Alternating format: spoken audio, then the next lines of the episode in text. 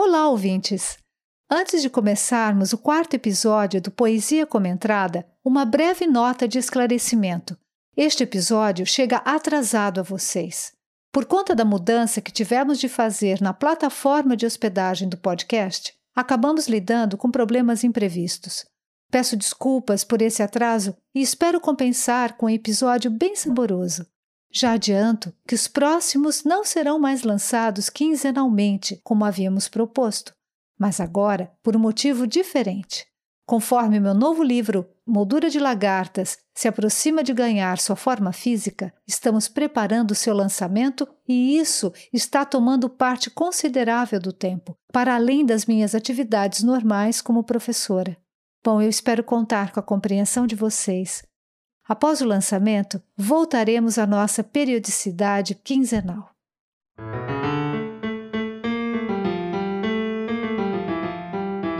Olá, ouvintes! Espero que estejam com fome, pois está começando o quarto episódio do Poesia Comentada, porque a gente tem de preparar o estômago para devorar o mundo.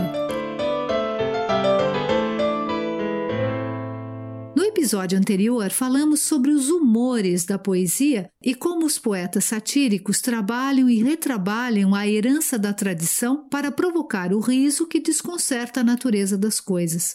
Esse trabalho, muitas vezes, é comparável ao de verdadeiros alquimistas ou cientistas em um laboratório, medindo as palavras e dosando-as em tubos de ensaio e descobrindo os efeitos químicos dessas misturas. No aperitivo, irei falar sobre algumas descobertas desses alquimistas, como Haroldo de Campos, Manuel Bandeira, Caetano Veloso e Walter Franco. No prato principal, o Vicente Pietroforte se juntará a nós para comentar esse universo da experiência na poesia. Abriu o apetite? Ah, antes de começar, é sempre bom lembrar para os novos ouvintes que nas páginas do Facebook e Instagram do Moldura de Lagartas vocês encontrarão todos os poemas lidos aqui e também as referências bibliográficas mencionadas. Este é o som para saber que aquilo que foi dito estará citado lá na postagem. Bom, chega de enrolação? Não sei vocês, mas eu já estou faminta. Puxem uma cadeira e vamos saborear o aperitivo de hoje.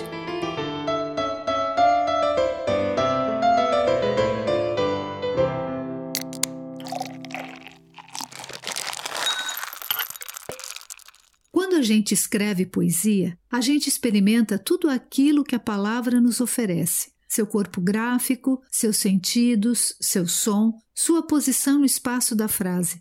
Também pensamos o modo como iremos ocupar o espaço da folha de papel ou da tela do computador, ou ainda do celular. Pensamos como iremos grafá-la: a mão, a máquina, a lápis, a tinta, pincel ou estilete. Bom, não dá para falar de poesia sem pensar na experiência com as palavras, mas muitas vezes estamos presos a convenções, a modos de dizer, a formas fechadas, a um universo restrito de escrita. Experimentar é um verbo que exige de nós ação, que exige de nós um desejo maior, o de pular o muro das convenções e tentar descobrir outras possibilidades combinatórias entre as palavras. E como fazer isso? predispondo-se a fazer e fazendo, mesmo sabendo o inútil do fazer, como já pensara João Cabral de Melo Neto em seu poema O Artista Inconfessável, publicado originalmente no livro Museu de Tudo, de 1974. Nesse poema, João Cabral considera o fazer poético como algo necessário, ainda que inútil no seu alcance, pois não sabe se o leitor compreenderá, mas, como artista, não se deixa subestimar-se e insiste que mais vale o inútil do fazer, porque não fazer nada é que é inútil. A ação é o dado a ser perseguido. João Cabral escolhe o fazer, mesmo que o seja para ninguém em especial, pois a poesia é livre para voar e tocar a quem quer que seja. Fazer o que seja é inútil. Não fazer nada é inútil. Mas entre fazer e não fazer, mais vale o inútil do fazer. Mas não fazer para esquecer que é inútil. Nunca o esquecer. mas fazer o inútil sabendo que ele é inútil. E bem sabendo que é inútil e que seu sentido não será sequer pressentido. Fazer, porque ele é mais difícil do que não fazer. E dificilmente se poderá dizer com mais desdém, ou então dizer mais direto ao leitor ninguém que o feito foi para ninguém. Escrever é experimentar o ato como um exercício contínuo de criação. Guimarães Rosa declarou uma vez, numa entrevista ao crítico alemão Günther Lorenz, em janeiro de 1965, o seguinte: Sou precisamente um escritor que cultiva a ideia antiga, mas sempre moderna, de que o som e o sentido de uma palavra pertencem um ao outro. Vão juntos. A música da língua deve expressar o que a lógica da língua obriga a crer. Cada autor deve criar o seu léxico. Estes jovens tolos que declaram abertamente que não se trata mais da língua, que apenas o conteúdo tem valor, ah, são os pobres coitados dignos de pena. O melhor dos conteúdos de nada vale se a língua não lhes faz justiça. Bom, Guimarães Rosa, o grande criador de palavras, simplesmente chama nossa atenção para os poderes de atração e de transformação que as palavras têm para criar imagens. E o mais importante nesse exercício é estar aberto para essa experiência formal. Preocupar-se demais com o conteúdo que vai dizer sem pensar em como dizer é um equívoco quando se deseja escrever literatura ou poesia. O conteúdo em poesia ou literatura está no nível expressivo da linguagem. Sua substância é o seu conteúdo. Antes de se referir a coisas e pessoas, a sentimentos, a descrições de lugares ou eventos que se situam lá no mundo real, a poesia deve voltar-se a um outro mundo, ao mundo das palavras, porque essa é a sua natureza. Mas para resgatarmos delas isso tudo, temos de transformá-las em imagens pois as imagens são os espectros do que desejamos expressar de modo mais preciso. Mas como conseguir as imagens, não? Elas nascem do encontro entre as palavras, no modo como as combinamos na frase ou na linha do verso, para tirar delas alguns efeitos de sentido. As imagens nascem de um mecanismo analógico, de semelhança. Tal mecanismo pode ocorrer a partir de uma relação de semelhança entre sons, entre sentidos, entre os elementos gráficos das próprias palavras. Pode nascer de repetições de fonemas, de sílabas e de palavras ou mesmo expressões. Eu falei sobre isso lá no episódio 1 do podcast, quando eu analisei o poema Os Varredores, do Guilherme de Almeida. Mas, como isso é importante do ponto de vista da experiência da criação poética, eu vou tentar mostrar como isso acontece neste poema de Haroldo de Campos, que está no livro A Educação dos Cinco Sentidos, de 1985. O poema chama-se Esses Trigênios Vocalistas. Ele é um pouco longo e eu vou ler dois trechos dele somente. Gostaria de chamar a atenção para as imagens que vão caracterizando ironicamente a poesia da parte de quem a detesta. As palavras são lupem proletária, voluptuária, vigária e elas se aproximam por força da aliteração das consonantes P e V e da assonância da vogal aberta, A, em posição tônica, ou seja, acentuada, fazendo a rima final dos versos. A ironia presente está no riso que se instala dentro do juízo de valor que essas palavras representam por aqueles que detestam a poesia. Esse riso emana da vogal aberta acentuada, sonoramente sentida e também visualmente, eu diria, porque lá está o verbo rir em posição imperativa. Ria ou ria, nas duas sílabas finais das palavras lupem proletária, voluptuária, vigária. Bom, vamos dizer que seja um riso interno, motivado pela repetição dessas sílabas finais das palavras na sequência, porque a gente não ouve o ria, nem o ria, mas a gente vê escrito. Poesia, pois é, poesia.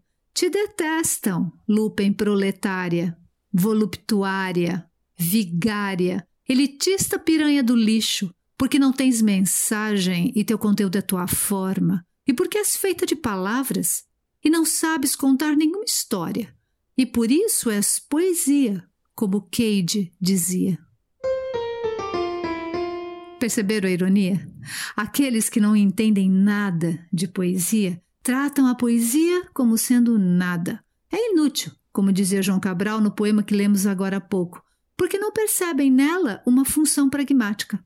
Ela não tem mensagem, seu conteúdo é sua forma, ela é feita de palavras e, por fim, não sabe contar nenhuma história.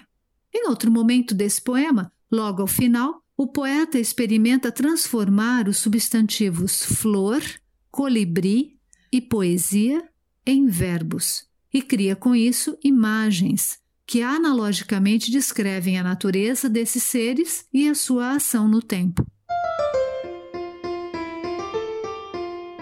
Que a flor flore, o colibri colibriza e a poesia poesia. Manuel Bandeira, em 1930, já dizia: Não quero mais saber do lirismo que não é libertação. E sua liberdade construtiva levou-o a sentir a palavra de diferentes modos, absorvendo técnicas e estilos, enriquecendo seu próprio repertório e o da poesia brasileira. Leio aqui livremente o seu poema lírico visual Rosa Tumultuada, de Estrela da Tarde, de 1963. Inominata, rosa, tumultuada, te adoro, rosa, inominata, tumultuada, te adoro. absorvendo a técnica do movimento da poesia concreta e compreendendo as possibilidades imagéticas de uma nova ideia de verso, Manuel Bandeira concebe um poema lírico e visual que nos tumultua a leitura. O poema nos apresenta uma linha diagonal que parte do ponto inferior à esquerda do espaço para seguir a um ponto superior à direita.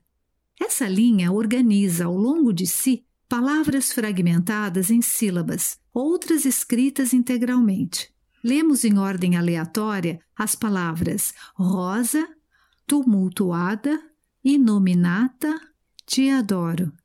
No plano visual, podemos perceber a sugestão de uma haste, onde folhas palavras ou espinhos em sílabas são sincronicamente sugeridos no plano visual do poema.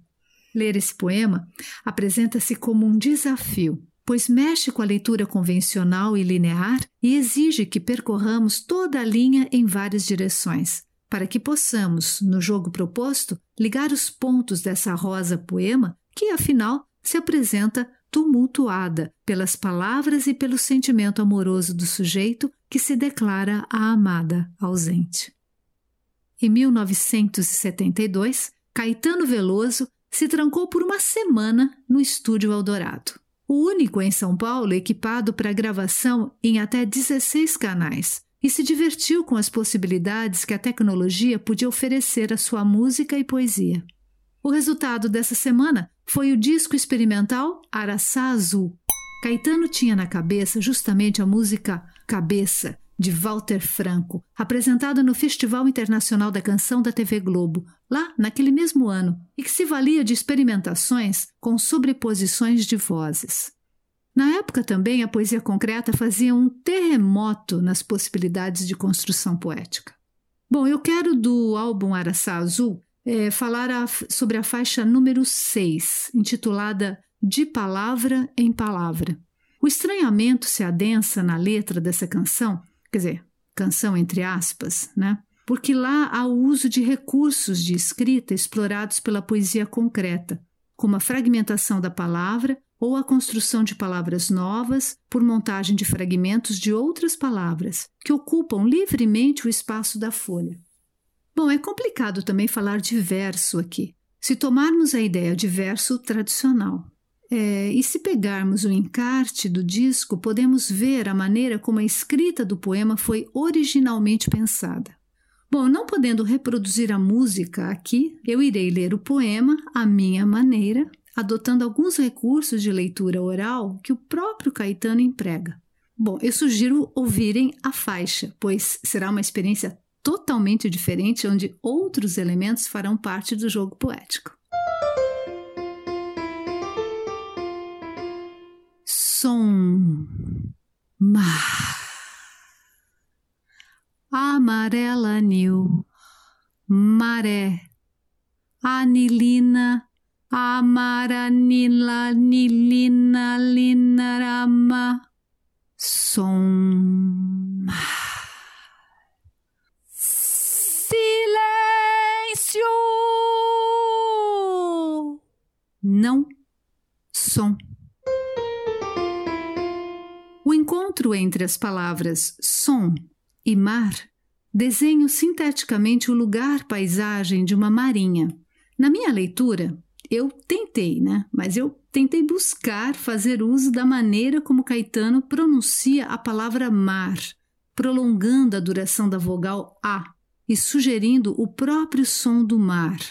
Como eu fiz, né? A gente tenta mar Bom, o poema densa a carga imagética ao longo das palavras que vem em seguida. Amarela anil, maré, anilina. Três palavras que se interceptam sonoramente para criar a imagem dessa marinha. Para completar esse conjunto, a palavra, que é um palíndromo, Amaranilanilinalinarama, se estende como se fosse a linha do horizonte dessa praia.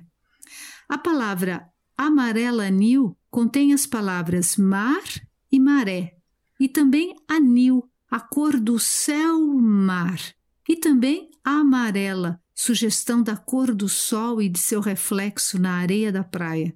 Palavra dentro de palavra. Tudo ecoando.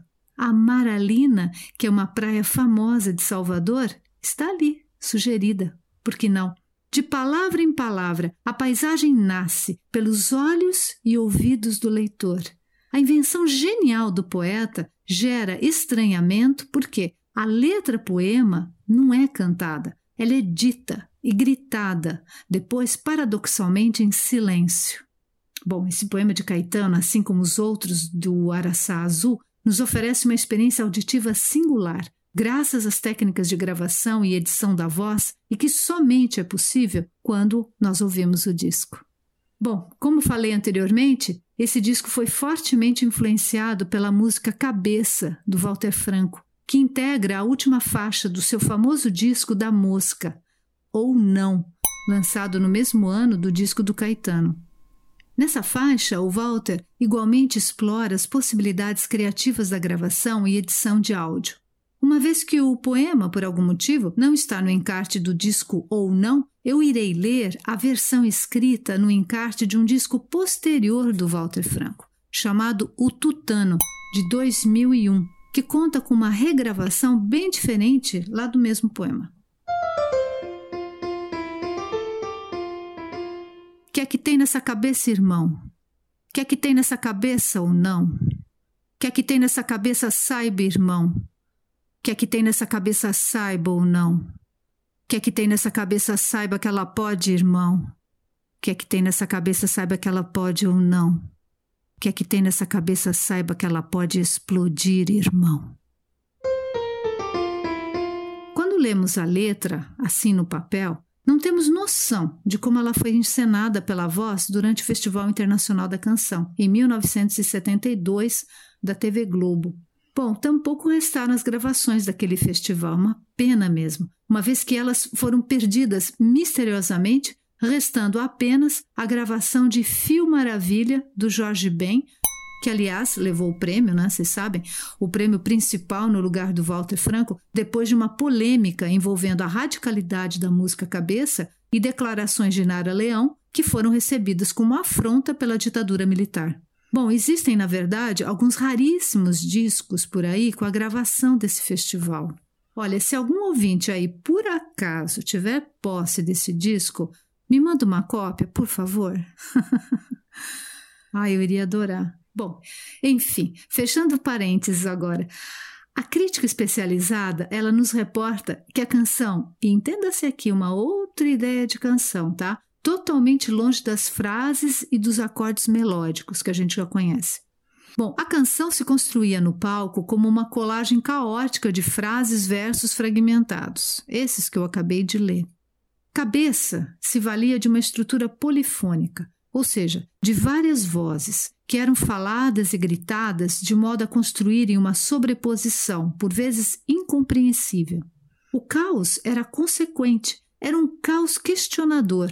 Apenas flashes de ideias eram enfatizados pela voz, cujo sentido que ecoavam era de que algo podia é, ser feito ou não, de que há algum perigo que pode explodir sua cabeça ou não, de que algo há na sua cabeça ou não, como nos informa Heron Vargas na sua análise da canção de Walter Franco.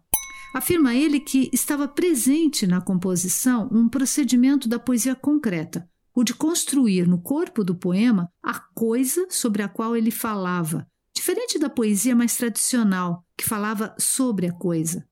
Walter Franco não somente falava da cabeça que podia explodir, ele explodia na voz na articulação do som, as palavras, em combinações sobrepostas, a ponto de não se poder distinguir todas elas.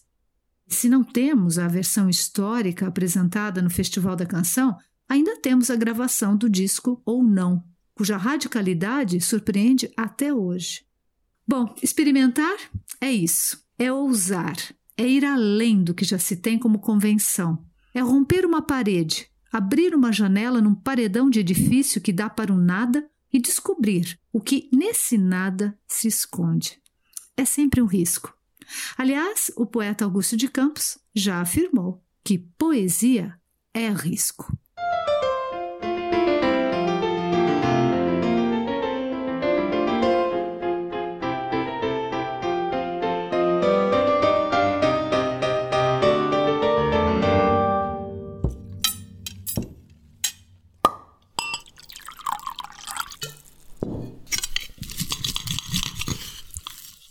Bom, hoje eu tenho aqui comigo, como prato principal desta nossa refeição poético-lúdico-gastronômica, o professor e poeta paulistano Antônio Vicente Serafim Pietro Forte. O Vicente é professor titular da Universidade de São Paulo na área de teoria e análise semiótica do texto e é responsável pelo grupo GPOEX, o grupo de estudos de poéticas experimentais, que se dedica ao estudo e pesquisa de produções artísticas de variados suportes. O Vicente tem também um trabalho significativo na área de poesia brasileira, a partir de uma prática semiótica que lhe amplia o horizonte de leitura de várias linguagens artísticas e culturais. Sua publicação vai da ensaística à literária, e tanto na prosa como na poesia percebe-se sua procura por dar à palavra uma presença experimental, eu diria, que fareja e ausculta as tensões ainda a serem sentidas na pele da escrita. Olá, Vicente. É um prazer tê-lo no Poesia como Entrada. Tudo bem com você? Tudo bem. Antes de tudo, muito obrigado, assim, pelo convite e por essa apresentação simpática que você fez aí. Fiquei muito contente.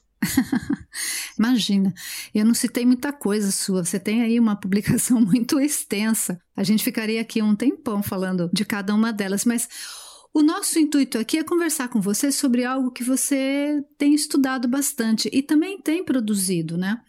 É, faz parte da sua ah, da sua produção poética, da sua produção artística, né? Você é uma pessoa muito muito antenada e muito preocupada e muito assim fareja as coisas, né? E você é inquieto. Isso eu já isso eu já sei. Por isso que eu queria entender, eu e os ouvintes, né? O adjetivo experimental ligado ao substantivo poesia.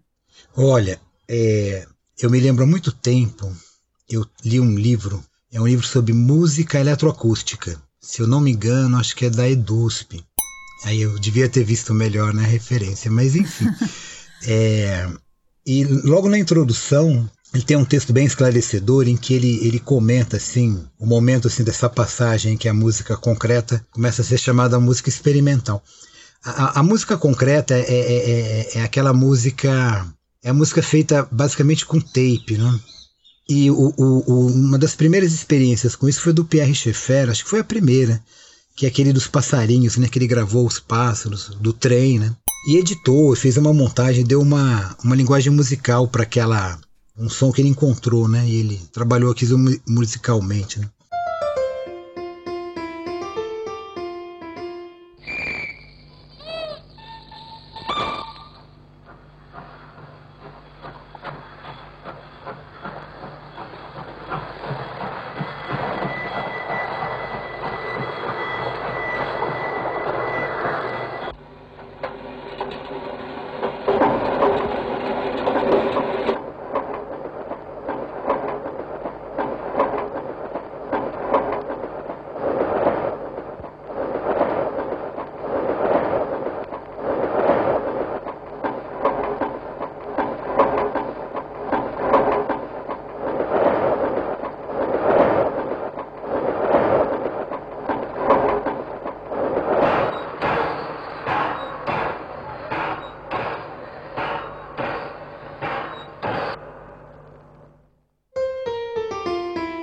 Nessa época também você começa a ter esses é, é, estúdios de física, né, de gravação, em que você começa a isolar né, o som, né? Quando você pega lá o. ouve um, um dó no piano, no violão, tem os harmônicos, né? Quando você isola esses harmônicos, você consegue isolar por meio de, de laboratório, você começa a ter os osciloscópios, né? Isso é um laboratório, praticamente um laboratório de acústica, né?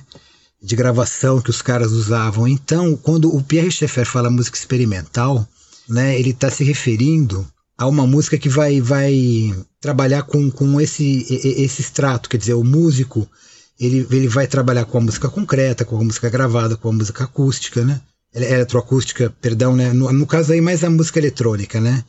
Em que ele precisaria ter um conhecimento, assim, dessa nova zona de, de, de exploração da música, né? Os músicos eles estavam explorando a, a dando uma versão artística, né, para isso, né? É isso que eles estavam fazendo, né? Isso que pra gente é um pouco evidente, né? Talvez na época não tenha sido, né? Mas veja, nessa primeira coisa que eu tô, que eu tô, que eu tô me referindo é isso. O, músico, ele, ele, ele, ele tá no conservatório também, mas ele acaba também visitando o laboratório, né? O laboratório em que ele vai dar um tratamento experimental para aquele novo código, né? Essa interferência no código, se você expandir para pintura, para o teatro, para o cinema, para poesia, aí você vai ter a arte experimental, né? A música, ela é uma essa explicação da música eu acho ela é boa, porque ela faz essa ponte direta lá com o laboratório, né, de de acústica, né? Que tem esse, essa questão experimental. Mas no, no caso do poeta, né? Ele vai lidar com, a, com aquilo com o qual ele faz a sua, sua experiência, né? Então, é, eles vão se aproximar bastante da linguística, da semiótica. Todos os poetas experimentais, assim, do, do século XX e o de agora, né? Eles têm esse elo, né? Você pode ver que eles têm essa, esse acolhimento, né? Que os poetas experimentais, né? Todos eles mexeram com semiótica, linguística, tradução, né? Você me fez lembrar uma coisa, não sei se estou correta pela, pela tua fala, né? Que a gente poderia pensar na ideia do inventor. Porque é, é, é o Pound, é o Pound, né? É, Sim, sem dúvida. Isso me lembra que faz. A, os, é, o Pound fala que é, tem o tem poeta que. Os os mestres e os inventores, não é isso? Ele, ele categoriza mais. Eu, ó, eu não sou especialista em Pound, tá eu bom? Também então, não, pessoal mas... que. eu, eu, se eu não me engano, é assim: é, tem aquele que, o, que é o que é o inventor, né? Uhum. De onde o Augusto de Campos tira lá a poesia de invenção, aí por derivação, né? A música de invenção, etc., né? Que, que, que conjuga com isso, né? Vai, vai ao encontro disso, né? É, é, é... Isso vai levar o Augusto assim, a procurar a invenção do Dante Alighieri, no Cego Aderaldo, no Zé Limeira. Quem mais? Ó, você vê, o leque é grande, né? De Dante ao Zé Limeira. Aí ele vai falar, olha, é, esse cara inventou isso, olha, e sempre que o cara inventa é porque o cara assim, ele mexeu no código, né? Ele fez a, a, ele usou a linguagem além de usar a linguagem para uma representação, né? Ele usa a linguagem como uma construção. Isso. Então, isso que parece que é ver o, o experimental. Aí depois tem o mestre, né? Que é o que depura ao máximo. Por exemplo, você pega lá o Antero de Quental, o o, o, o Glauco Matoso, eles são os, os mestres, né, do soneto, né? E tem aquele que vai lá e torce o soneto do Ernesto Manuel de Melicastro, né? Que torce o soneto, faz um soneto todo experimental, né? Esse daí também é uma espécie de. No caso do soneto, ele, ele, ele mistura esse inventor com esse mestre, né? E tem aquele que vai emulando, né? Que faz um aqui, um ali, né? Isso, que são os diluidores, né? É, às vezes o cara é bom, né? Ele emula bem, né? Às vezes o cara, assim, ele não é um mau emulador, né? Isso, assim, não acho que, não sei, não sei se não pode ter uma coisa do tipo, ah, esse é um emulador, né? Não, assim, acho que o, essa coisa pós-moderna, né? Ela, ela, ela valoriza o emulador, né? Então, talvez, assim, seja meio por aí. Tem a ver isso que você falou mesmo, né? Do, do inventor, porque quando inventaram lá o o, holograma, né? O Augusto fez lá, né? Poesia holográfica. Então ele tem essa coisa do, de ficar antenado com a poemas é, é pro, pro, pro, pro, pro celular, poemas para para o computador, né? O Augusto tem uns que tem que rodar no computador mesmo, senão ele perde a graça, né? Quer dizer, vai, vai, vai além, né? Ultrapassa o limite, né? É uma questão de ultrapassagem de limite. É, essa coisa da linguagem, né? Mas assim, as pessoas às vezes não entendem muito bem isso, né? O senso comum entende o experimental na arte, de modo geral, como uma arte sem pé nem cabeça. É, o senso comum, ele, ele não entende assim. Ele fica perdidão, né? Perdidão, né? Vai entender assim, é um conceito que justifica um trabalho sem sentido. Então, ah, eu não sei o que é, é, é experimental, que não busca comunicar nada. Quer dizer, o senso comum, ele, né, ele pacifica um pouco, né? Ele pensa assim, Agora, a pergunta é: o que experimenta, né? Vamos, vamos destrinchar mais isso aí. O que experimenta a poesia experimental? Como é que ela faz, né? Que método? Ela é anárquica? Ela parte de um ponto? Ela é uma mera tentativa, como se tivesse lá o, o cara num laboratório e o acaso desse para ele talvez um, né? Misturando isto com aquilo, ele encontraria alguma coisa? Ela seria uma forma acabada, bem pensada, já tendo um roteiro. É, o senso comum é uma coisa assim que ele ele oscila bastante, né? E mesmo assim falar em senso comum, fica uma coisa assim, senso comum em que, né? O, o, eu fico imaginando assim um cara que é um cientista político, né? Houve um debate político assim. É, tipo eu participando, né? Ele fala, meu, esse cara não entende muito, né? De política, né? Ele tá falando que tá no senso comum, né? Então, uma para você ver assim que, que isso como é que a coisa funciona. Uma vez eu fui eu, eu jantei com o Inácio de Loyola Brandão há, há, uns dois anos atrás. Eu fui eu, a Lidiane, né, minha esposa, e uma orientanda minha, a Tati Vasconcelos. E, e foi até essa é, é, é, o fato dela estudar o, o, Loyola que levou a gente a encontrá-lo e, e, a minha, minha, minha mulher no, nesse momento ela estava fazendo um curso de literatura em que estava estudando o romance é, brasileiro da, da época do zero então estudou-se assim, o, o, o, Fernando Gabeira, o Inácio de Loyola, os romances da década de 80, né, 70, 80. E aí é, eu, a gente comentou, né, que ela estava estudando e que era um romance experimental. Ele falou: não, não, eu não sou experimentalista. Eu pensei bastante para fazer aquele romance. Não é algo que eu fiz assim. É, é, então você vê, ele é um claro esclarecido. Então, quer dizer, ele, ele essa ideia, né, ela, ela circula como experimentar um, um, cara que chega lá, você nem sabe o que vai falar. Isso, é. É, é um jeito disso, né? Tipo, o cara tá fazendo uma experiência lá na hora. às vezes dá certo, às vezes não dá. É, porque. É... Tem um acaso aí, né? É, tem muito. É tem muito performer de... que trabalha assim. né? Isso mesmo, de felizes encontros, né? O que, o, que, o que a gente chama experimental e o que, o, que o, o, os músicos lá que, que eu, que, eu, acabei de citar e esses poetas, o, o Augusto, o Haroldo, vão chamar invenção, etc., não é isso, né? É justamente aquilo que o Inácio estava dizendo que fez, um trabalho bastante sofisticado. E por que, que aquele romance ele é experimental? Ele, ele, ele, ele extrapola a questão da linguagem é, verbal. Você tem de ver aquele romance. Ele é cheio de, de, imagens ali, que não são uma mera ilustração, não é que você poderia tirar, né? E mera no sentido, claro, né, imagina uma ilustração do Gustavo do Rei, não é uma mera ilustração, mas o texto sobrevive sem aquilo. O, o do Loyola não. Se você tirar aquilo, você matou o texto. Então é, é, é nessa questão que ele seria experimental não é? Então, quer dizer, tem, tem aquilo que é o sem pé nem cabeça, tá? que às vezes dá certo, às vezes não dá, né? Mas o, o, o que a gente chama aqui experimental é essa coisa mais bem trabalhada e tal. E... Ah, tá. Não é aquilo que e... não deu certo, sei lá, ou não tem muito Isso sentido. Isso mesmo, é claro. Ah, então eu justifico, ah, é experimental. ou seja, tá é, num quase, isso assim que... Tá num quase, não chegou a ser a uma obra. É, não chegou a ser. Ó, oh, pega esses trabalhos assim, do... o que, que se critica geralmente assim desses trabalhos dos irmãos Campos, né? É que, é que é fechado, que aquilo é muito cerebral tal. Não, é, é para ser daquele jeito mesmo, né? Eles estão fazendo um apelo, né? para um, uma atenção um elemento poético que está na, na operação do próprio código. Não é você usar a linguagem como uma descrição, etc., mas é interferir diretamente no código. Né? A metalinguagem ela se transforma numa espécie assim, de, de êxtase poético. Né? Alguns vão tão fundo que isso vira quase uma metafísica. Né? É, e você, o que você está me falando agora me leva justamente a te perguntar essa questão do repertório, né? Porque dependendo do repertório do artista, evidentemente, né, ele vai, né, puxar a sua experimentação com a linguagem, né, de uma maneira singular, né? Então, é, o experimental na arte implica que o artista tem algum repertório em cima do qual realiza suas experimentações formais, porque sem repertório ele não vai a lugar algum, né? Explica para a gente, Vicente, é, como é que a gente pode compreender esse diálogo, então, entre tradição, vamos dizer assim, tradição, que eu digo é todo o repertório que se tem do passado, né?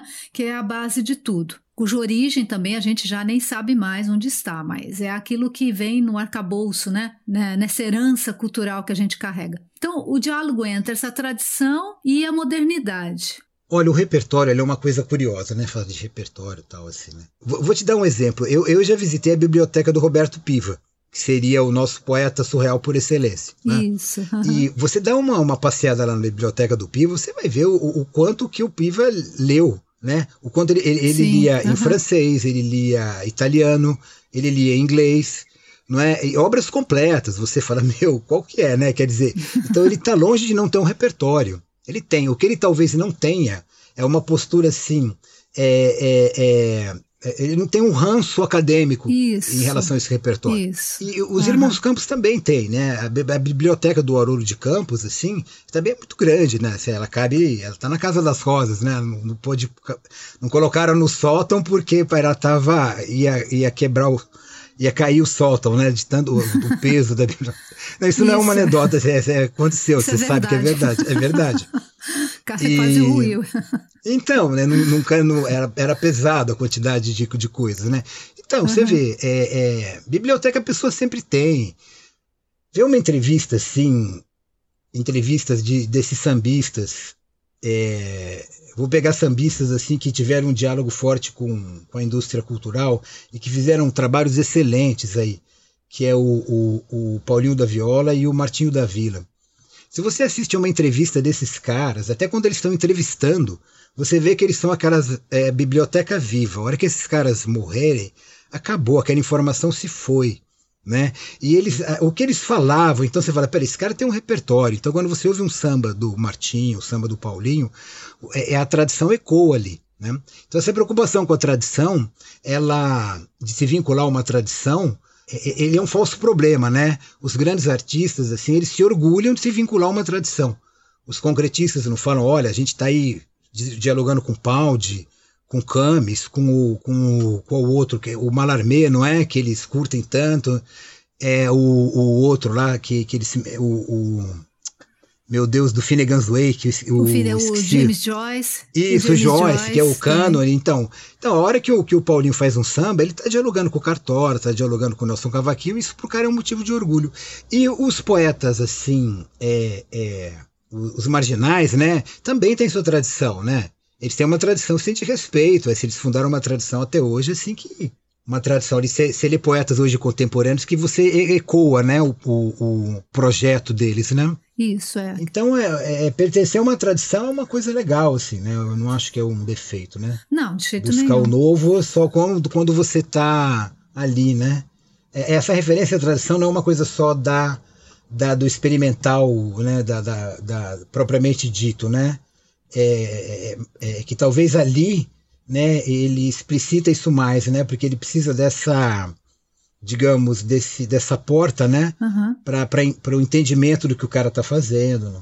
É, porque existe uma falsa ideia, né, de que para a gente criar alguma coisa diferente, ou a falsa ideia que lê as vanguardas como é, como se elas tivessem negado uma tradição, né? É. Como se tivessem partido do nada, mas é não é bem assim, né? Não, a nem gente um tem pouco. que é, entender o repertório como algo do qual a gente realmente tem e tem que partir dele para poder criar algo, sei lá, não sei se de caso pensado, mas a gente ac acaba criando, né? Às vezes não é nem de caso pensado, né? Porque pode ser que pensem, ah, tal, o poeta, o escritor vai lá no seu laboratório e Hoje eu estou com vontade de criar alguma coisa diferente, que nem o professor Pardal, né?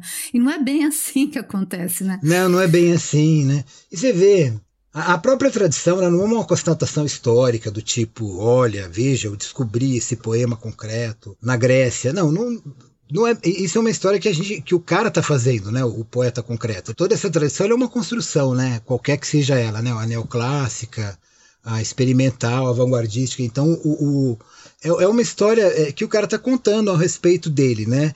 Então, é, tem. Não é, do jeito que eu falo, parece assim que, que eu estou dizendo assim que o cara está contando uma história do tipo uma. uma não, não é, não é uma mentira. Mas veja bem, uhum. é, não sei se o Malarmé ele ia se, se considerar concreto ou Cummings. Mas quando o, o, os concretistas é, é, se apropriam desses poetas e, e, e, rearticulam essas combinações, eles são herdeiros deles, né? De um, então o primórdio está ali. Uhum. Então é, é, é, é, essa construção no, no sentido da, da, criação, né? Não do trambique, não é que eles estão, não é, não é a falsificação. É o, o, contrário, é justamente o contrário, né? É a deferência, é a homenagem, é a, é a, é a tentativa de você fazer com que aquilo é, continue, né? Com que aquilo não morra, né? Não fique, não se transforme numa letra morta, né? Isso. Uhum. Ah, eu queria te perguntar algo também ligado a isso, a produção poética, né? A poesia experimental em si, ela é, estaria ligada ao, a um diálogo com outras linguagens necessariamente ou não? O poeta, a poesia experimental, ela pode se valer apenas da palavra e, e tá bem. Olha, eu acho que não, não, não necessariamente você precisa ir para outras linguagens. Né? Mas nessa busca, né, o, o, o, ó, eu, eu, vou reduzir bastante, tá? tá? Vou falar igual, o, é, vou falar igual um semioticista agora, vou reduzir bastante. tá. Quando você pega um, uma poesia verbal, né, que é feita numa linguagem verbal, ela tá, tem lá um trabalho uhum. semântico e um trabalho fonológico, né? E você vai organizando esses dois, não é? Às vezes cê, cê, você salienta um, salienta outro, junta os dois, né? Então tem um monte de procedimento que. Isso é o trabalho poético, não é? Verbal, que eu estou me referindo. Vou, vou, dar o exemplo do Ernesto Manuel de Meli Castro lá. Ele. Aquele livro dele, Poligonia do Soneto, em que ele. Lá ele. As sonetos que ele faz que são. estão dentro da norma, né? Assim, métrica, é, é, é, das rimas. Ele, ele segue a rigor o que seria o padrão do soneto clássico. Tal. E ele vai trabalhando aquilo até chegar em sonetos visuais, tal, chegar aquele soneto dos números, né? E esse dos números, por exemplo, talvez assim, se você falar nos números, né? É, é, você não precisaria ver o poema, né? Mas o, ver, ver os números ali te dá um impacto, né? Que, que vai para uma linguagem visual. que Mas os outros não, né? Ele, ele faz experiências com soneto é mexendo na métrica, mexendo na rima, mexendo no tema. Mas na hora que ele põe os números, não é? É, é, é talvez ver o número, né, já, já dá um salto para um, um poema visual, né? Aí o cara vai vislumbrar ali no soneto os quartetos, aí que ele vai ter uma noção de que é um soneto mesmo, né? Porque ele vai seguir o padrão do 4, 4, 3, 3, né? E aí aquilo que era verbal, ele, ele se visualiza, né? Então, eu acho que isso tá para acontecer a todo momento na poesia experimental, não é? Ó, oh, para você ver essa coisa de soneto visual, o Fernando Aguiar, poeta português, ele tem uma, uma performance, né? Que ele, ele tem um, um, um monte de, de tubos, não é? Que são de tinta colorida e elas estão dispostas em forma de soneto. Então tem um amarelo, azul, azul, amarelo. Então ele, ele chegava lá com uma roupa branca e, e tudo chão, tudo branco. Então ele começava a quebrar aquilo e aqueles sonetos iam se esparramando no chão, as cores iam se misturando. Quer dizer, é um soneto. Olha, olha, performance. É, isso mesmo, quer dizer, então ele parte de uma, de uma informação visual, que antes era uma informação verbal.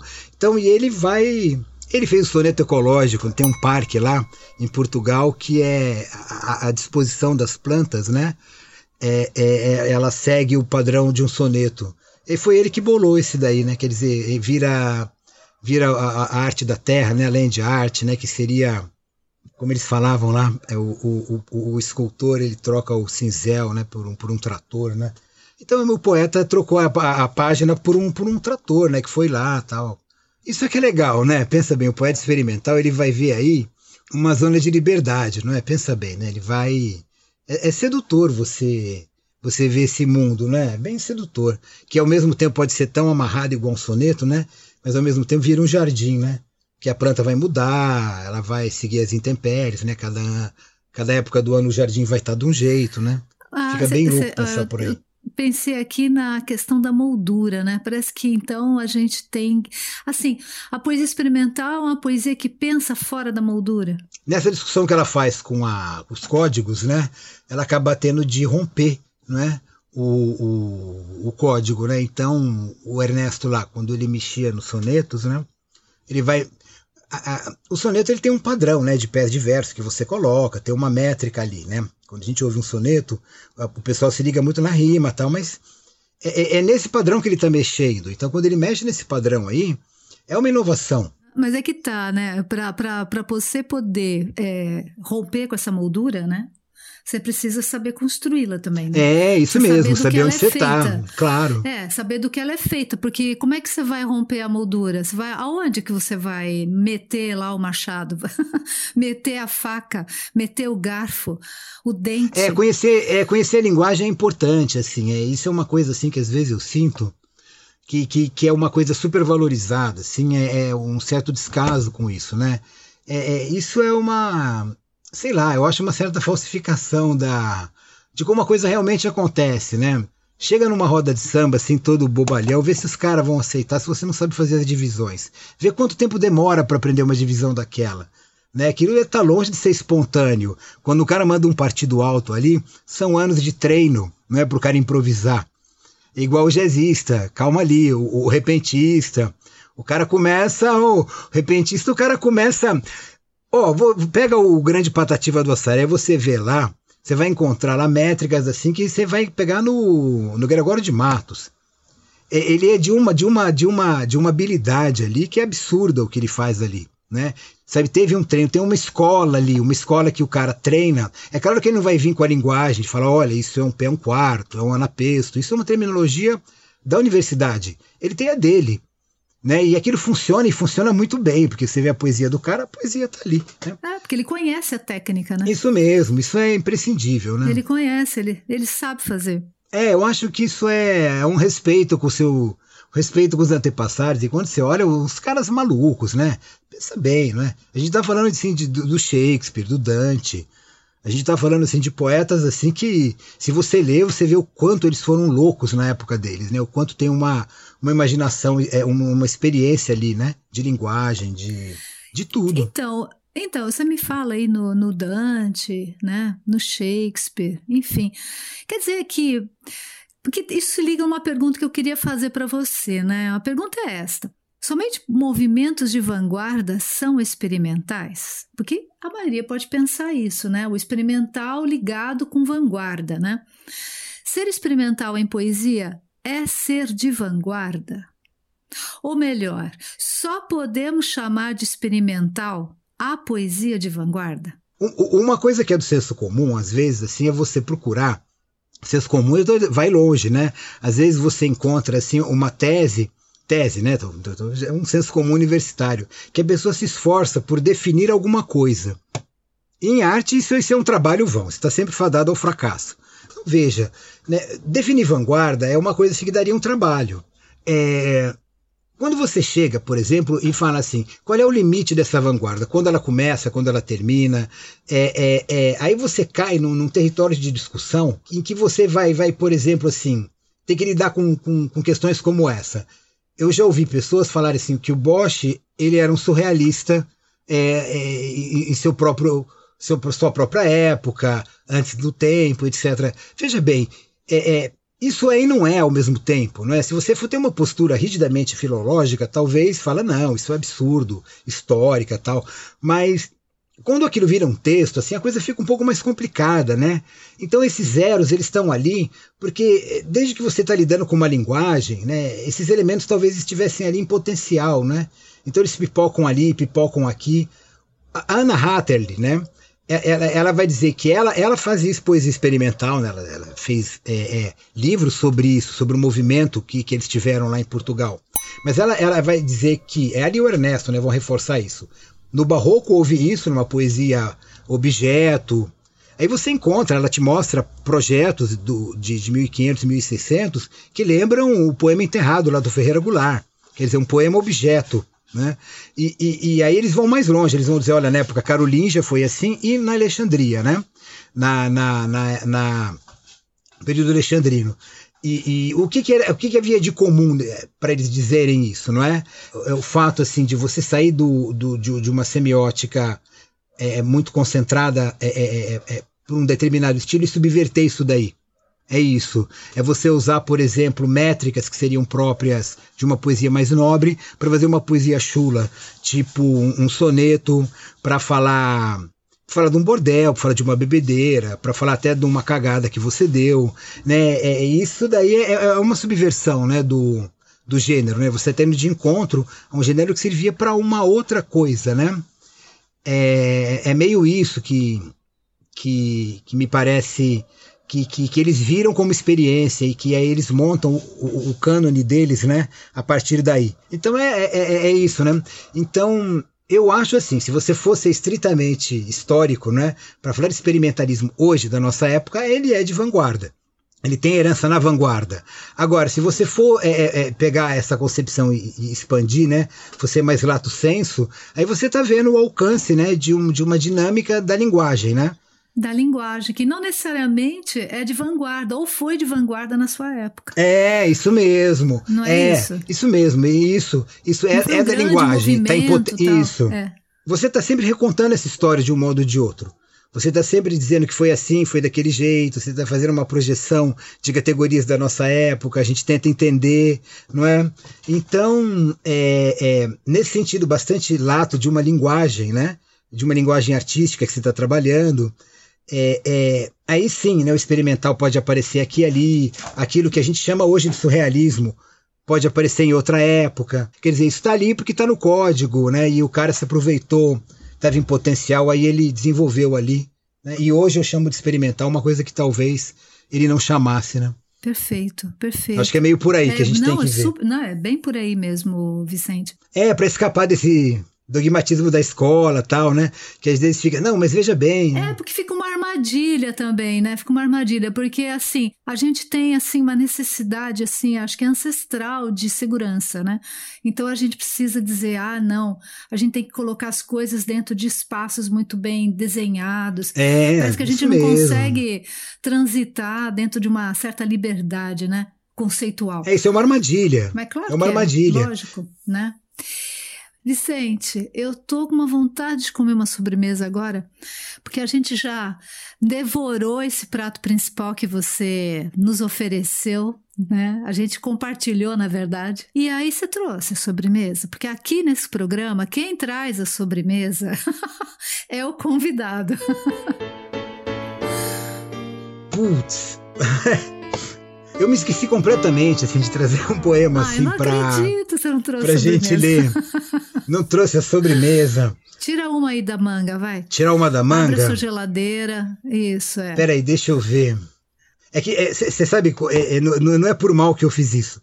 Geralmente, né, são poesias visuais, e como era, era, era, era, era um programa de rádio, né? Então eu falei, meu, e agora, né? Como é, e, e, ler poesia, assim, como é que eu vou fazer? E eu leio, eu leio é mal poesia, assim, eu sou um mau leitor de poesia. Então, putz, eu não sei. Você me pega agora. É, é, são tantos os caras que eu curto, né? Tipo a Ana Hatteli, o, o, o. Ué, pega aí da. O Ernesto. Então, do Ernesto ou da Ana Hatteli, eu acho que. Nossa, eles são. Vou pegar, vou pegar do Ernesto, peraí. Do Ernesto eu tenho umas coisas aqui, vou pegar, aguenta aí.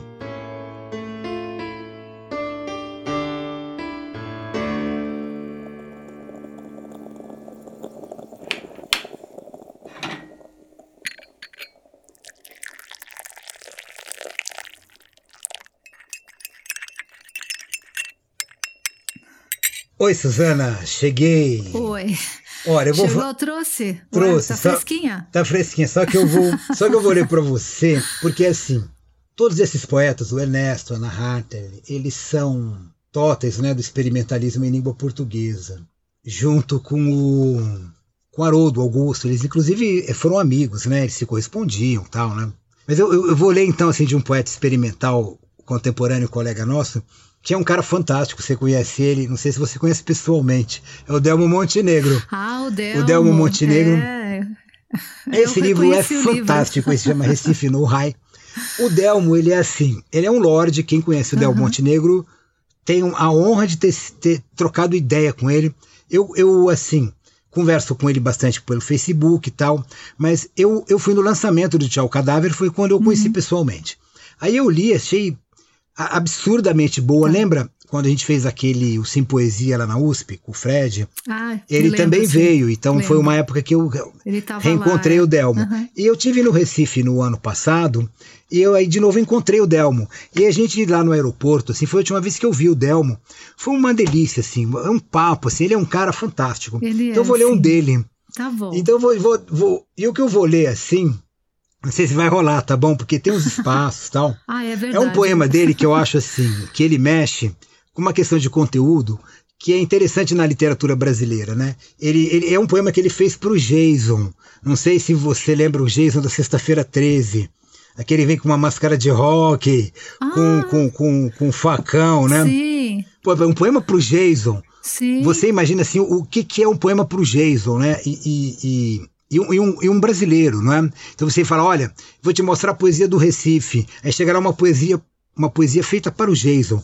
Então, nesse ponto que eu acho que ele é muito louco, não é? Porque é, é um, é um livro que chama Recife no High, né? Ele fala da, da, da poesia do Mangue Beat, ele dialoga com tudo isso, mas ele também dialoga com esse mundo assim, é, é- é pop, né? do, do cinema de horror e etc, etc. Isso é muito louco, porque esses dias eu estava lendo o, o Ricardo Escudeiro, né? Que é um, um- o, o editor lá também da, da Fractal, o livro novo do Ricardo, e ele tem uma poesia que ele faz pro Wolverine, né? E ele está organizando um livro agora que é poemas sobre o videogame. Né? Então isso eu acho bem louco, não é? Porque é, é, é, Nossa, é você louco, assim, né? é, é- é- é trazer temas assim é, com os quais a literatura brasileira não está muito acostumada. E, e co- como é que nós, assim, como é que a gente dá uma versão disso, não é? Qual é a nossa leitura disso, né? Então eu vou ler para você, se chama Jason. Uma casa, um lago, jovens estudantes estadunidenses virgens, Jason. Um certo bucolismo, sim, entre os Vorzers é sabido, o gosto sincero pela Arcádia de Jacopo Sanazaro. Certas figuras de linguagem. Esse é o poema. Gente, tem muita referência. Ah, mas ó, pensa que legal, meu. Não é Arcádia. qualquer- Não, não é para qualquer leitura. Colocar o vai. cara na Arcádia, é um certo bucolismo, né? Porque. é, é, Então, olha é. o que, que o, o que que o Delmo viu na sexta-feira 13. Era num parque, né? Geralmente assim, é num acampamento, né? Que, o, que, que, é que faz o cinema, aquele cinema lá, slasher, né? Ele é. Tem vários de acampamento, vários, né? O Jason ele só é assim, digamos, a cereja do bolo, né? Desse gênero, né? Quer dizer, o máximo assim, o- da, da depuração desse gênero, né? Aí ele vai nisso, né? No Jason, ele não vai em qualquer um. Sim. E ele vê ali um certo bucolismo, quer dizer, algo, algo latino, né? Hum. algo arcade, né? É bem louco, né? Virgens, né? Ele, ele, ele se detém bem nessa questão, né? Do bicho papão, né? Que pega os adolescentes que estão lá fumando maconha, estão transando, né? Uhum. Que aí, aí que ele aparece, né? Sim. É, é isso aí. Essa poesia experimental do Del Montenegro. Adorei, viu? Adorei. E fiquei surpresa. É, você, você escolheu assim, a dedo. O Del Montenegro, ele tem essa. Essa, essa pe- pegada. É, ele é, Ele tem uh, uma ele é pegada ótimo. experimental. Ele, ele ousa. Eu acho que a palavra é ousadia nessa, Isso. nessa história toda, né? Acho que Isso é uma das mesmo. palavras-chave que podem nos levar para esse experimental, né, Vicente? Palavra ousadia. Não ter medo também, ter coragem. O Delmo Montenegro, assim, ele é bastante curioso nos dois sentidos, né? De você trocar ideia com ele, ele, é uma- ele tem ideias, ele faz relações. É, é, bastante inteligentes. Então, nesse ponto, não é? É, é? é, ele é uma figura singular, né? Aí, quando você vai ler o que ele escreve, né? É, é, tá ali também essa singularidade, né? Ele, ele é bem ousado, ele é bem inteligente no que ele faz. acho ele um cara, um dos grandes aí. É. Eu acho. Curto muito ele. Eu acho, eu gosto. E eu acho difícil também. É, também acho. Achei ele um poeta complicado. Ele tem, é, ele tem uma certa dificuldade. Por isso que eu falei, tem muitas referências, né? Então, assim, não é, não é uma poesia para você ler. É, é, uma sobremesa delicada essa. Você não pode engolir. É, isso mesmo, vez, assim. isso mesmo. Você tem que ir degustando devagarzinho, né? É, porque senão você não vai compreender lá aí os sabores. Olha, eu adorei o papo da gente. É, foi uma refeição assim excelente, gostosa. Eu acho que e com gosto de quero mais, porque é muito complicado. O tema é pesado, o tema é complicado, né? Mas é, e exige da gente também buscar mais é, referências e leva a gente também a querer degustar, né? Outros poetas, porque é, a poesia de hoje, a poesia contemporânea, ela nos oferece assim um como é que eu vou dizer? Ela não se filia a um. A um não existe um movimento, né? Ela não se filia Ela é pós-moderna. Né? Ela é pós-moderna. Ela é pós-moderna e também nesse. também nessa expressão não pode ser o vale tudo, né? É, não, mas ela é pós-moderna. É ela problema é... também.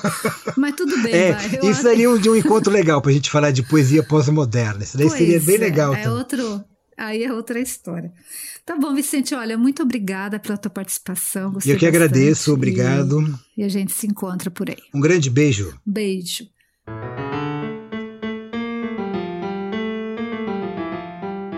Bom, meu caro ouvinte, como foi a sua refeição? Encontrou muitos espinhos ou sentiu que algo não estava no ponto? Deixe seu comentário na página do Moldura de Lagartas, lá no Facebook e Instagram. Esta linda trilha barroca que vocês ouvem é do maestro Marcelo Reschi. O Lucas Feitosa gravou os efeitos sonoros, editou e mixou este episódio. Eu sou a Suzana Busato. Você ouviu o Poesia Comentada. Até o próximo episódio.